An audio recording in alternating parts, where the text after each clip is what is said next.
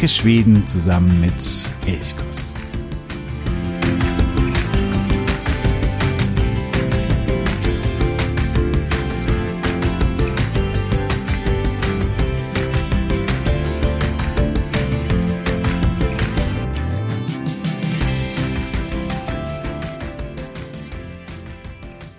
Finns det svensk kaffe på hotellet?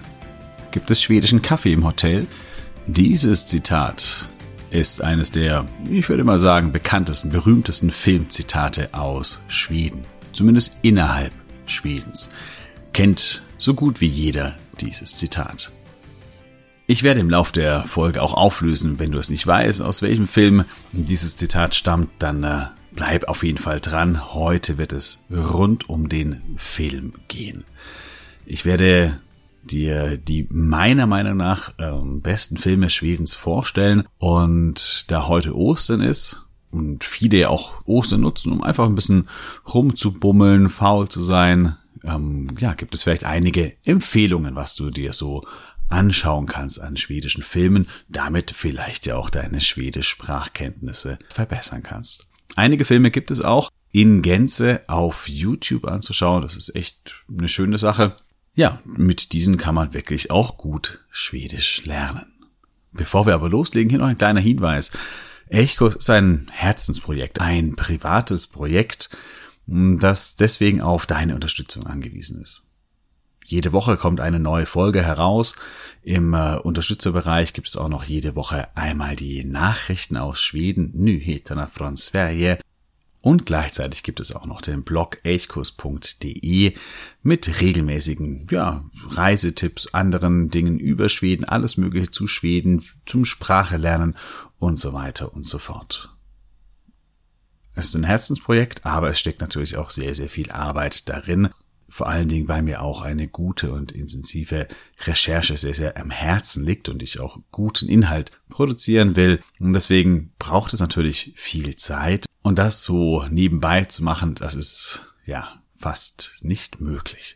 Und deswegen bin ich auf deine Unterstützung angewiesen. Ich würde mich sehr, sehr, sehr freuen, wenn du sagst, ja, Elchkurs, das ist ein Projekt, das ich gerne unterstütze. Auf steady.de habe ich vier Unterstützerpakete geschnürt. Schau sie dir gerne an. Es gibt ein ganz kleines, ist sehr günstiges ähm, und es gibt auch größere, die etwas teurer sind. Wenn du sagst, ich will auch mit ein bisschen mehr Geld unterstützen. Je größer das Paket ist, desto mehr bekommst du aber auch zurück. Und das kannst du dir alles aber ganz genau auf steady.de anschauen. Den Link findest du natürlich in den Show Notes. Ich bedanke mich an dieser Stelle bei allen Unterstützerinnen und Unterstützer für eure phänomenale Unterstützung. Ihr seid wirklich ganz, ganz große Klasse.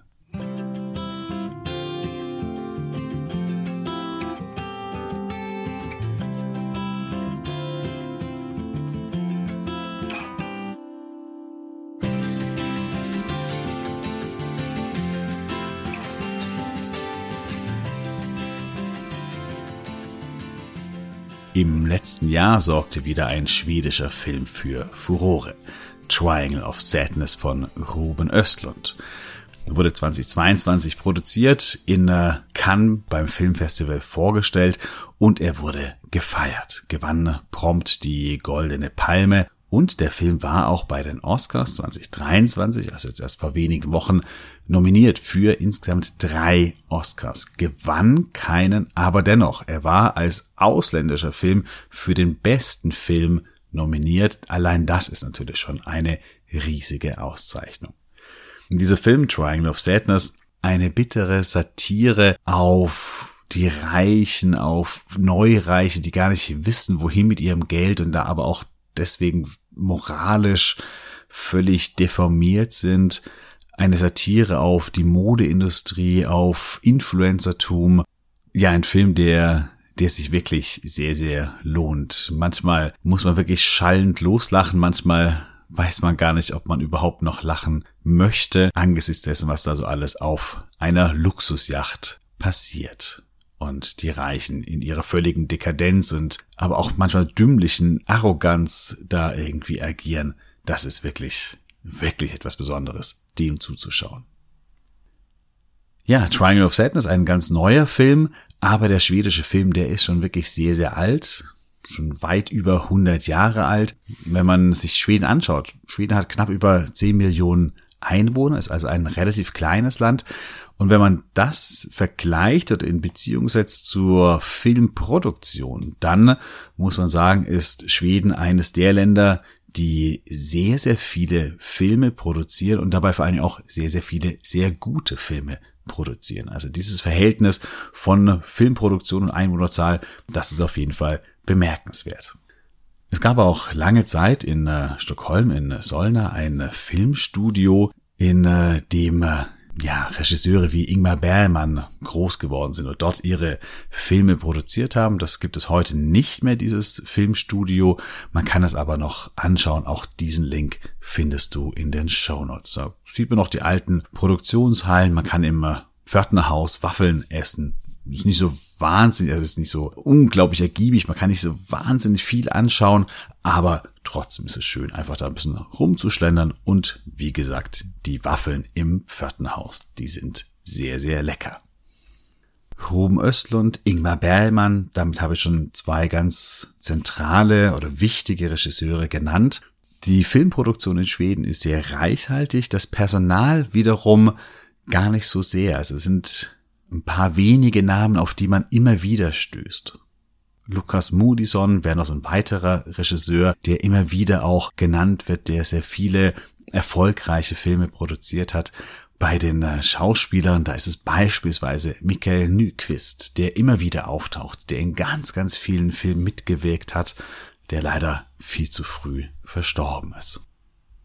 Ja, diese Namen, die werden auf jeden Fall häufiger auftauchen. Zum Beispiel bei dem Film Tesamans zusammen, den ich jetzt auf Platz 10 gelistet habe. Dieser Film ist sicherlich auch tragisch, vor allem aber auch unglaublich komisch. Also eine Tragikomödie par excellence. Die britische Zeitschrift Empire setzte ihn 2008 sogar auf Platz 303 der 500 besten Filme aller Zeiten, also international gesehen.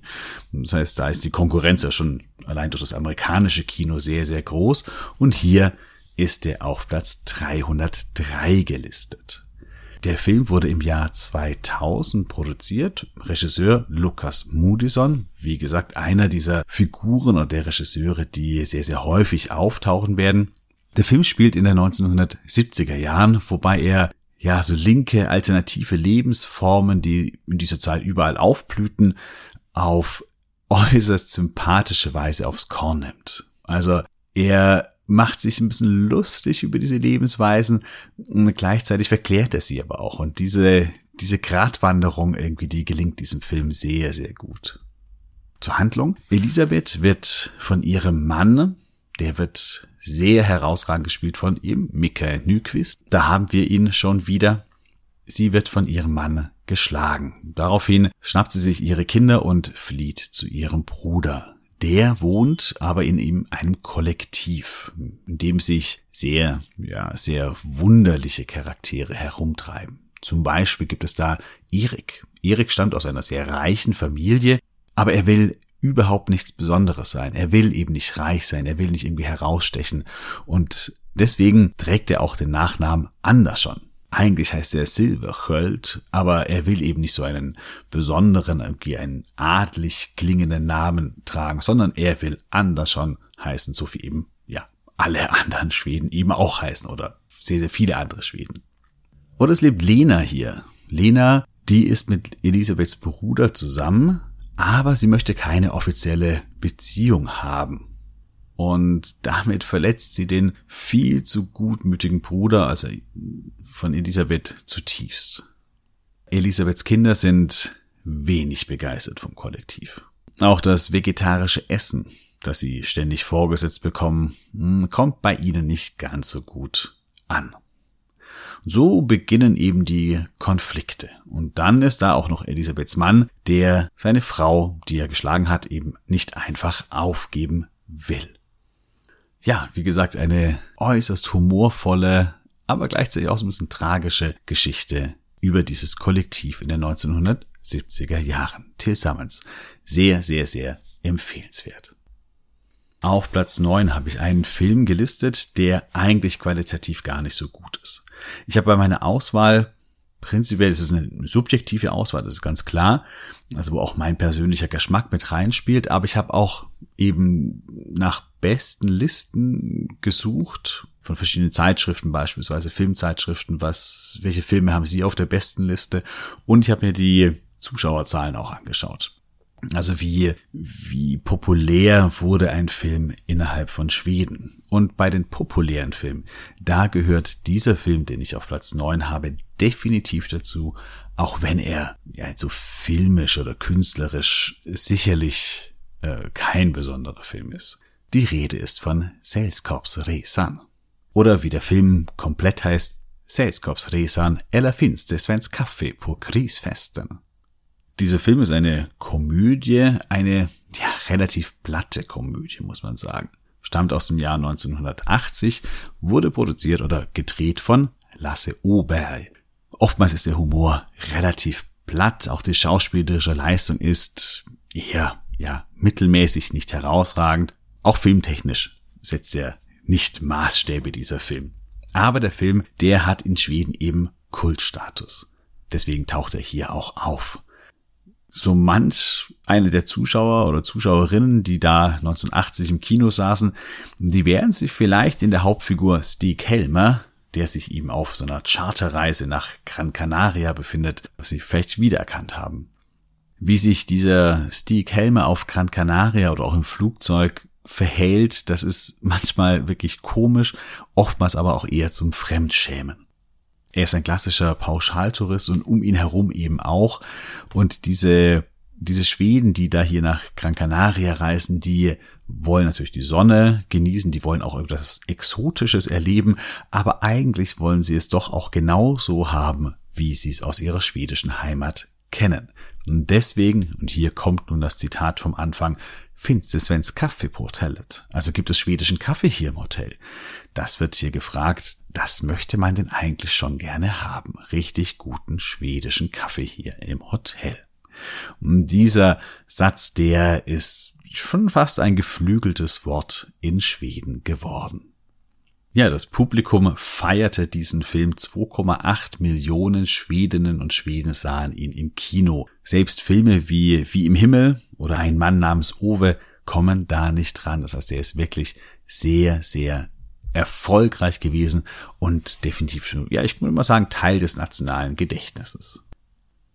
Also wer gerade vielleicht auch in Schweden lebt, der sollte sich diesen Film mal anschauen, weil über ihn wird immer mal wieder auch gesprochen. Er ist Teil der schwedischen Kultur und wer eben auch ja, so ein bisschen einsteigen möchte, tiefer einsteigen möchte in die schwedische Kultur, der sollte diesen Film anschauen. Wer nun aber sagt, ich mag Filme mit hohem, auch künstlerischen Anspruch, der sollte die Finger von diesem Film lassen. Künstlerisch wird es dann beim Film auf Platz 8. Die Hunde in Seglet, das siebente Siegel. Ich habe ihn vorhin schon erwähnt, Ingmar Bergmann, der viel in Stockholm auch gefilmt und gedreht hat. Er hat Unmengen an äh, herausragenden Filmen gemacht. Allein mit ihm könnte ich wahrscheinlich diese Top 10, die ich hier ja habe, füllen.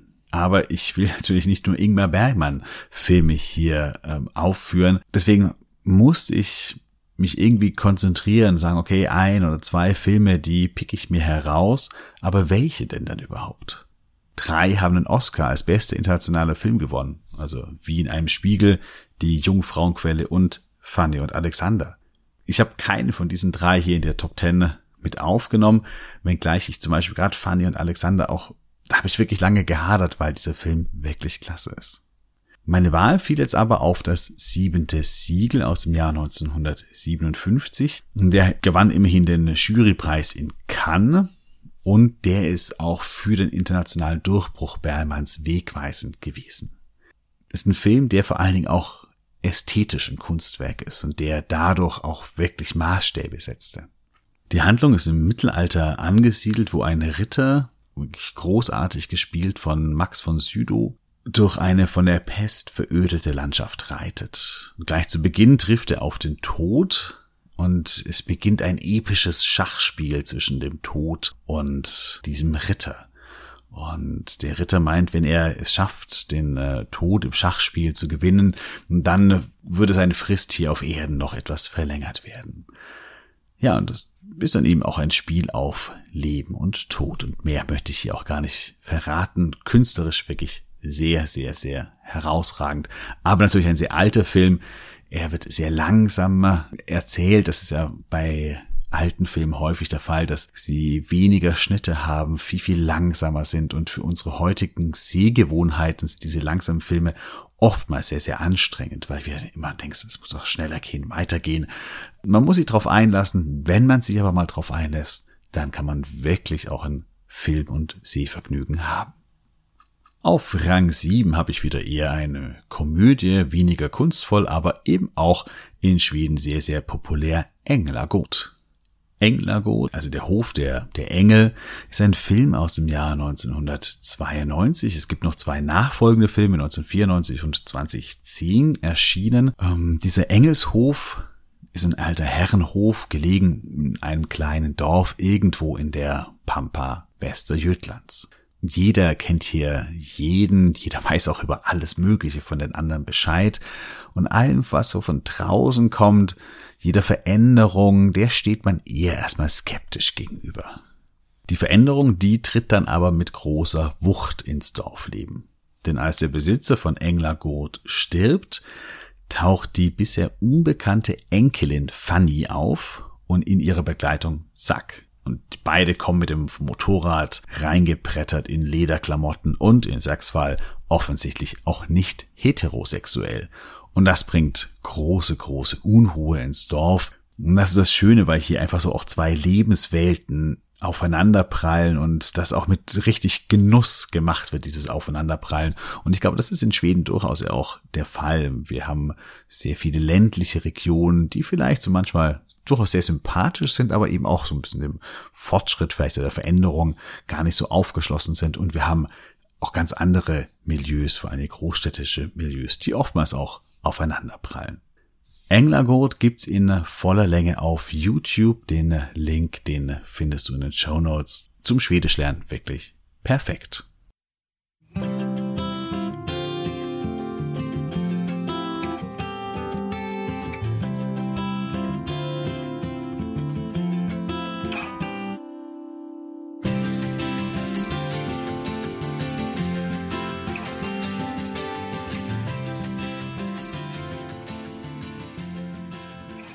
Auf elchkuss.de habe ich mal einen Artikel veröffentlicht, wo es um die besten Bücher aus Schweden geht oder die Bücher aus Schweden, die ein wahrer Schwedenliebhaber im Bücherregal stehen haben sollte, die er mal gelesen haben sollte. Und auf Platz eins war damals Utvandrarna von äh, Wilhelm Moberg. Und dazu gibt es auch einen Film. Die Romane von Wilhelm Moberg, die erschienen ab 1949. Da erschien der erste Band Utvandrarna, die Emigranten, in den nachfolgenden Jahren dann Invandrarna, Nybyggarna und Sista Breve till Sverige. Also sind vier Bände, vier monumentale Bände, toll zu lesen, also eine ganz, ganz große Empfehlung. Die erzählen die Geschichte von Karl Oskar, dessen Frau Christina und Karl Oskars kleinem Bruder Robert. Die wachsen in relativ ärmlichen bäuerlichen Verhältnissen in Smallland auf, Anfang, Mitte des 19. Jahrhunderts. Die Böden in Smallland sind sehr karg, sehr steinig, felsig und es reicht einfach nicht äh, zum Leben oder zum guten Leben. Und deswegen beschließen sie irgendwann mal nach Amerika auszuwandern, um sich dort eben ein neues, ein besseres Leben aufzubauen. Und diese dramatische und wunderbar lebendig geschriebene Geschichte der Auswanderer die wurde in den 1970er Jahren mit Max von Südow, da haben auch nochmal so einen Schauspieler, der sehr, sehr häufig äh, genannt wird bei tollen Filmen aus Schweden. Ja, diese Bücher wurden in den 1970er Jahren verfilmt. Max von Südow spielt eben den Karl Oskar, also die Hauptfigur. Es gibt zwei Filme. Utvandrarna umfasst die beiden ersten Bücher und Nybyggarna, also da geht es dann vor allem um das Leben in den USA, nimmt sich dann die Bände drei und vier zur Vorlage. Wie die Bücher wurden auch die Filme zu einem riesigen Erfolg. Utvandrarna wurde für fünf Oscars nominiert.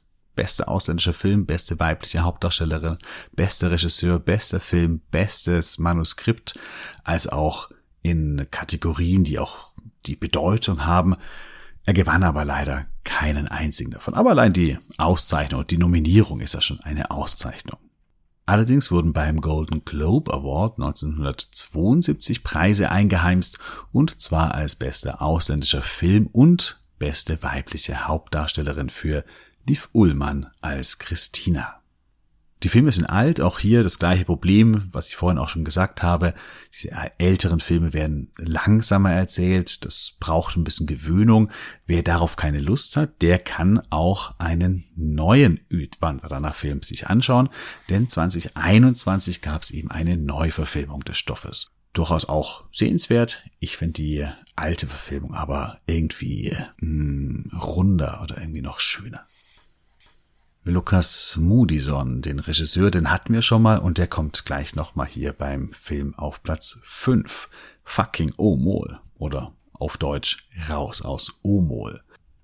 Das war der erste Film, den ich von äh, Lukas Moodison gesehen habe, schon viele, viele Jahre her, dass ich ihn angeschaut habe. Fucking Omol ist ein traurig sentimentaler und dann auch wirklich ein wunderschöner Film übers Aufwachsen in, ein, in der schwedischen Provinz, in einer schwedischen Kleinstadt und auch äh, über den Umgang oder den schwierigen Umgang mit der eigenen sexuellen Identität. Kam 1998 in die Kinos und sowohl das Publikum als auch die Filmkritik, die bejubelten diesen Film.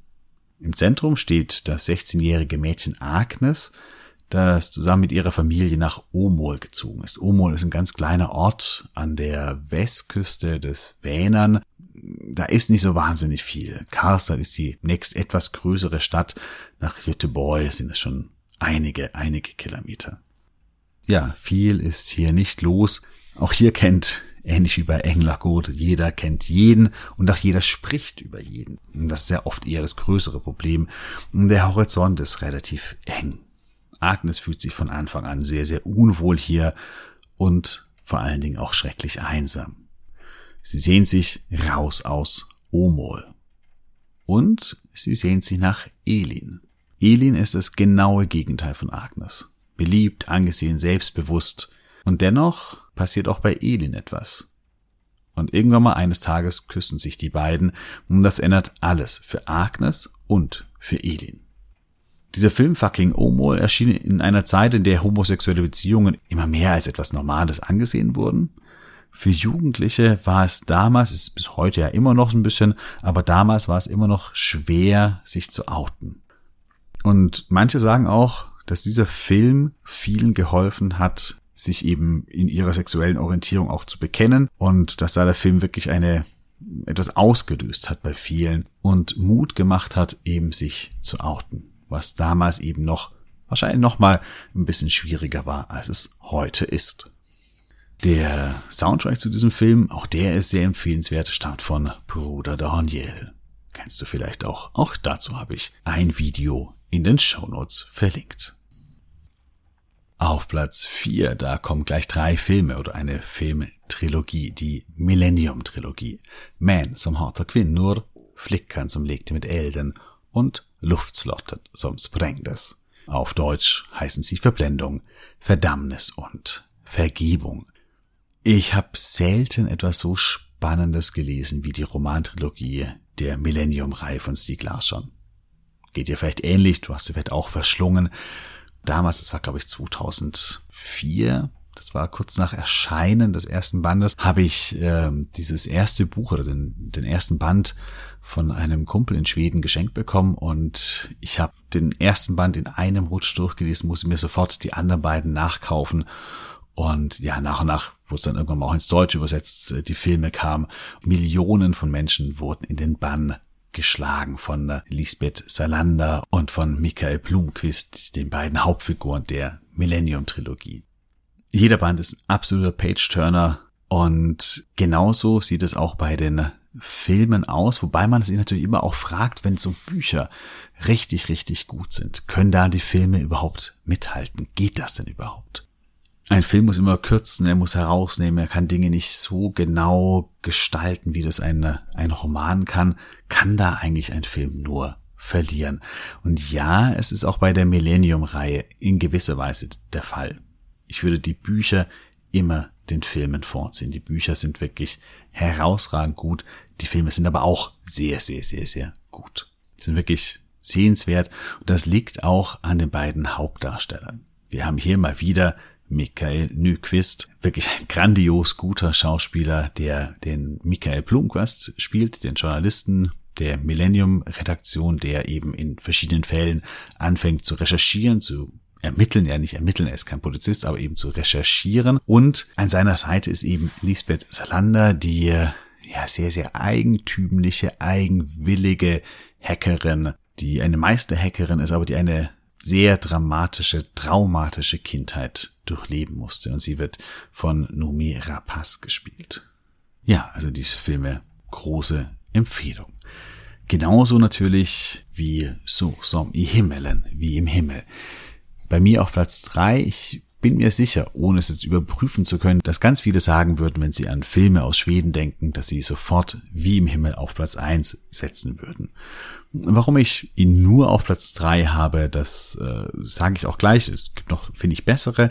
Wobei wie im Himmel wirklich ein berührender, bezaubernder Film ist und sicherlich ein ganz, ganz besonderer Film. Und auch hier begegnet uns mal wieder Michael Nyquist. 2017 ist er gestorben im Übrigen. Ich habe jetzt schon ganz viel von ihm gesprochen. Ähm, er ist einfach viel zu jung gestorben. Er hätte mit Sicherheit noch viele weitere tolle Filme gemacht. Er war ein grandioser Schauspieler und konnte vor allem auch so unterschiedliche Rollen genial gut spielen. Hier verkörpert, also hier bei Wie im Himmel, verkörpert er den sehr, sehr erfolgreichen Dirigenten Daniel Darius. Dieser Daniel Darius, der bricht aber auf einer Tournee zusammen und kehrt daraufhin in sein Heimatdorf in Nordschweden zurück. Und dort übernimmt er den buchstäblich in die Jahre gekommenen und nicht mehr wirklich taufrischen Kirchenchor. Ja, die Mitglieder sind sehr, sehr alt. Es wird nicht wirklich gut gesungen. Ähm, die Stimmung ist auch nicht sonderlich gut. Und er übernimmt diesen Chor, versucht ihn wieder so ein bisschen auf Vordermann zu bringen, versucht da neue Ideen reinzubringen. Er verliebt sich hier auch neu in Lena und es werden aber auch andere Figuren, die in diesem Chor sind, vorgestellt. Zum Beispiel Gabriella, die einen sehr, sehr gewalttätigen Mann hat, von ihm wirklich verprügelt wird, aufs Schlimmste verprügelt wird. Aber diese Gabriella, die erhält eben Unterstützung vom Chor, von Daniel, von diesem Dirigenten. Und Gabriella kann so neue Kraft schöpfen und sich auch ja, frei machen oder loslösen von ihrem brutalen und gewalttätigen Mann. Dieser Film von Kai Pollack, der bedient schon auch einige Klischees. Das wird ihm auch immer wieder vorgeworfen, diesem Film. Und das stimmt auch es ist eben dieses, da kommt ein Fremder und der macht aus dem Nichts, wird da irgendwie der Chor wird da ins Licht er, erhoben und alles wird gut durch das Singen und die Menschen kriegen Kraft und Freiheit. Und das sind natürlich Klischees. Und das ist ja bei Lichte betrachtet vielleicht auch dann eben eine Schwäche dieses Films. Dennoch ist dieser Film so eindrücklich, so emotional wie nur wenige andere wenn äh, Gabriela, gespielt wird sie von Helen Röholm, mit zitternder Stimme ihr Lied vom Traum frei zu sein beginnt und dabei vom Chor unterstützt wird und sie es schließlich mit starker, klarer Stimme beendet, ja, dann rollen einfach die Tränen. Das ist so höchst emotional und auch gut gemacht und ja, deswegen einfach ein toller Film. An anderen Stellen kann man aber auch ganz, ganz äh, befreit auflachen. Also dieser Film ist traurig, schön, manchmal komisch und wenn er da vielleicht auch das eine oder andere Klischee bedient, dann da sei es ihm verziehen. Das Video zu diesem äh, Gabriella-Song habe ich dir auch in den Shownotes verlinkt.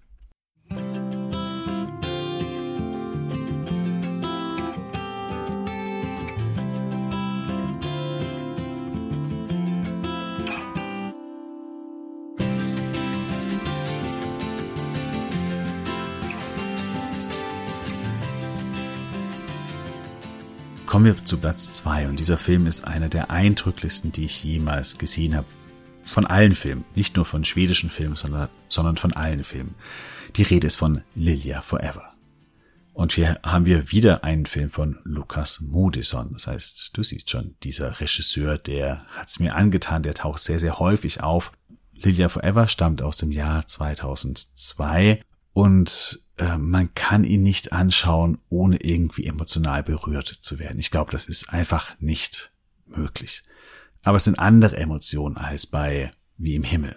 Der Film Lilia Forever, der schnürt einem wirklich die Kehle zu. Er will einen erdrücken, ähm, er erschüttert einen. Äh, man weiß gar nicht so richtig, wie man danach denken soll, was man denken soll. Er halt auf jeden Fall sehr, sehr lange nach. Erzählt wird die Geschichte der 16-jährigen Lilia, die irgendwo in einem grauen Hochhaus in einer sehr grauen Stadt in der dem Ende entgegengehenden Sowjetunion lebt die Welt ist geprägt von eben, ja, viel Grauheit, Arbeitslosigkeit, Hoffnungslosigkeit auch oder es gibt keine Zukunftsperspektiven.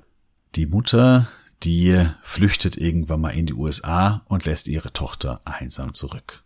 Sie verwahrlost, lebt allein, arm und versucht sich irgendwie durchzuschlagen. In einer Bar trifft sie auf Andrei, der ihr ein besseres Leben verspricht, und zwar in Schweden sie verliebt sich in ihn, glaubt hier das große Glück zu finden und setzt alle Hoffnungen darauf, dass dieser andere sie aus ihrer jetzigen Welt herausbringt und sie vielleicht mit ihm zusammen in Schweden ein neues Leben aufbauen kann. Was sie aber nicht weiß und nicht versteht, ist, dass sie an einen Menschenhändler geraten ist. Und dass in Schweden nicht die große Freiheit wartet, sondern eben gut bürgerliche Männer, die an ihr all ihre sexuellen Fantasien ausleben. In der Kritik in uh, The New Yorker heißt es, ich möchte Lilia noch einmal sehen, aber ich bin mir nicht sicher, ob ich es aushalten würde. Und ja, mehr kann man da oder muss man gar nicht mehr sagen. Dieser Film ist so eindrücklich, so brutal, so ehrlich, so erschütternd wie nur wenige andere Filme. Kommen wir zu Platz eins bei diesem Platz eins da weiß ich gar nicht, da werden wir vielleicht manche auch widersprechen, hat wiederum mit diesen Sehgewohnheiten zu tun, was ich vorhin schon gesagt habe. Wir wollen schnelle Schnitte haben, wir wollen zügige Dialoge haben, wir wollen Tempo, Unterhaltung haben, wenn wir heute Filme anschauen. Langsamere Kameraschwenke, lange Monologe, langsame Schnitte. Bah, da wird's schnell langweilig. Kann ich durchaus gut nachvollziehen und ich habe vorhin schon davon gesprochen, in vielen Berlmann-Filmen, die eben älter sind, da hat man sehr, sehr lange Monologe, lange Schnitte oder wenig Schnitte. Und das ist auch im Film Persona so. Er kann durchaus als langatmig empfunden werden. Aber er ist ein künstlerisch-ästhetisches Meisterwerk und steht für mich deswegen zu Recht ganz oben auf dieser Liste. Ist ein Schwarz-Weiß-Film aus dem Jahr 1966 und hier erkrankt die Schauspielerin Elisabeth und sie verstummt sagt kein Wort mehr. Niemand weiß so richtig, was mit ihr eigentlich geschehen ist. Auf den ärztlichen Rat hin verbringt sie nun ihr, ihre Zeit in ihrem Sommerhaus am Meer und begleitet wird sie von der Krankenschwester Alma. Alma erzählt Elisabeth immer mehr von ihrer Geschichte, von ihrer eigenen Geschichte, auch von einer ungewollten Schwangerschaft und einer Abtreibung. Die beiden Frauen werden nun immer ähnlicher, wie es scheint. Und als Elisabeths Mann eines Tages zu Besuch kommt, spricht er nur mit Alma, redet sie aber mit Elisabeth an. Als Zuschauer ist man da sehr, sehr irritiert, was da eigentlich genau passiert. Bis zum Schluss bleibt unklar, ob die beiden Frauen wirklich zwei unterschiedliche Personen sind oder ob sie nur zwei Seiten einer Person darstellen. Also ob diese ungewollte Schwangerschaft und die Abtreibung, von der gesprochen wurde, nicht eigentlich die von Elisabeth war und vielleicht eben ein Grund für das Verstummen dargestellt haben, dass hier psychische, seelische Verletzungen passiert sind. Und diese, diese Unklarheit, die eben bis zum Schluss nicht aufgelöst wird oder dass nicht, nicht klar wird, wie das eigentlich genau zu interpretieren ist, die macht diesen Film so reizvoll. Der Film ist stellenweise sehr surreal, oft verwirrend, erinnert ja, manchmal eher an so eine psychoanalytische Therapiesitzung, deren stiller Beobachter man so ein bisschen ist. Gespickt wird der Film auch mit tollen Kameraeinstellungen, Musik, die ihn auch so ein bisschen in die Nähe eines Horrorfilms oder Thrillers irgendwie rücken, obwohl die Handlung an sich überhaupt gar nichts von einem Horrorfilm irgendwie hat. Ja, so ein Film, über den man dann gerne auch lange bei einem Glas Wein nachdenken und diskutieren kann, zumindest wenn man eben nicht eingeschlafen ist angesichts der durchaus langen Monologe, die im Film vorkommen.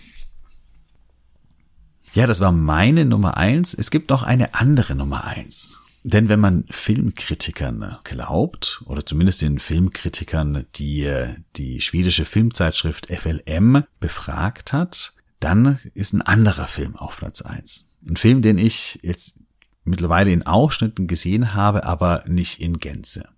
Und deswegen kann ich auch nicht so wirklich viel über ihn sagen, weil ich ihn einfach nicht, nicht kenne und nicht in Gänze kenne. 2012 suchte eben diese schwedische Filmzeitschrift FLM die besten schwedischen Filme aller Zeiten. Sie befragte dazu 50 Filmkritiker und Filmwissenschaftler und auf Platz 1 gewählt wurde Trommelwirbel, Trommelwirbel, Trommelwirbel, ein Film aus dem Jahr 1921. Also er ist über 100 Jahre alt mittlerweile. Sjö Karlen von Viktor Sjöström. Ein Stummfilm heißt übersetzt, also der Fuhrmann des Todes, Sjö Karlen. Es gibt auf YouTube eine restaurierte Fassung. Das heißt, du kannst diesen Film komplett in Schwarz-Weiß in Gänse anschauen. Und ja, ich habe das ein bisschen reingeschaut, einiges angeschaut, also nicht alles, aber bin manchmal ein bisschen gesprungen. Und ja, der Film fasziniert.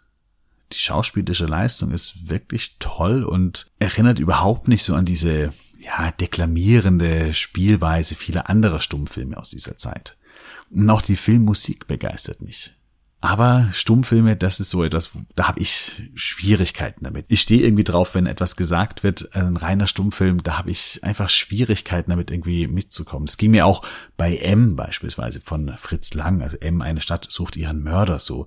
Ist ja auch ein Meisterwerk, gilt als wegweisender Film und er ist auch sicherlich toll gemacht, aber ja, ich habe da immer eben meine persönlichen Probleme damit.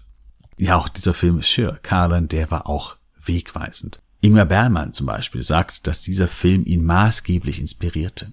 Oder vielleicht hast du schon mal The Shining von äh, Stanley Kubrick gesehen.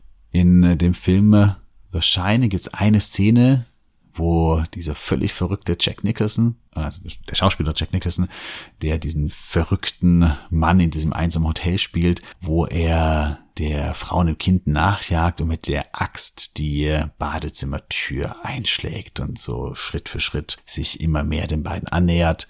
Und diese Szene, das war keine Erfindung von Stanley Kubrick, sondern diese Szene, die stammt im Original eigentlich aus Sir Carlin. Hier ein bisschen anders gelagert, aber auch hier kommt genau dieser Moment vor, wie ein Mann mit der Axt die Türe einschlägt und drinnen die Mutter und das Kind äh, wartet und vor Angst natürlich vergeht.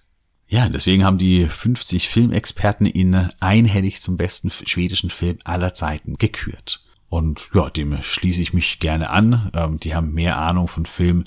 Ähm, für mich war es Persona auf Platz eins, aber Sir Karl ist dann so vielleicht außer Konkurrenz eben auch auf Platz eins.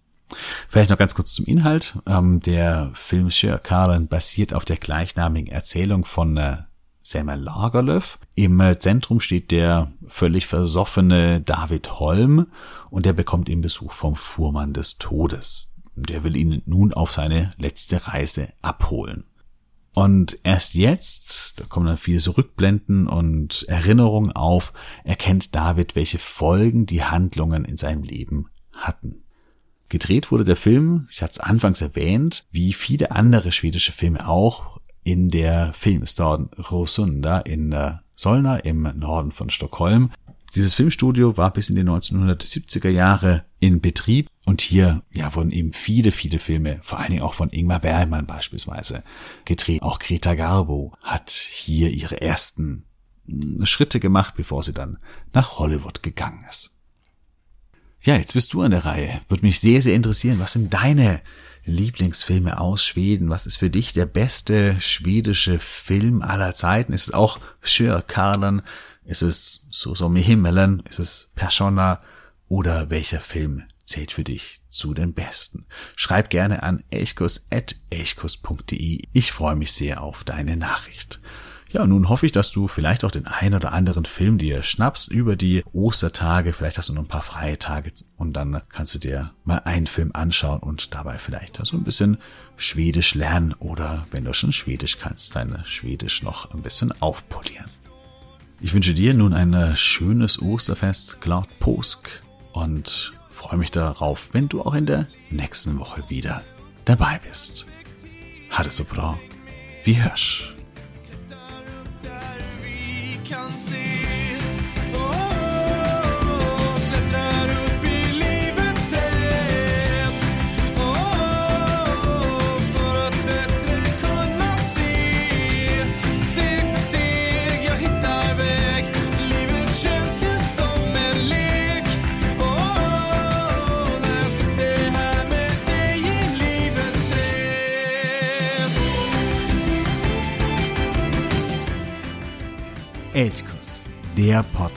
Elchkuss, der Podcast für Schweden.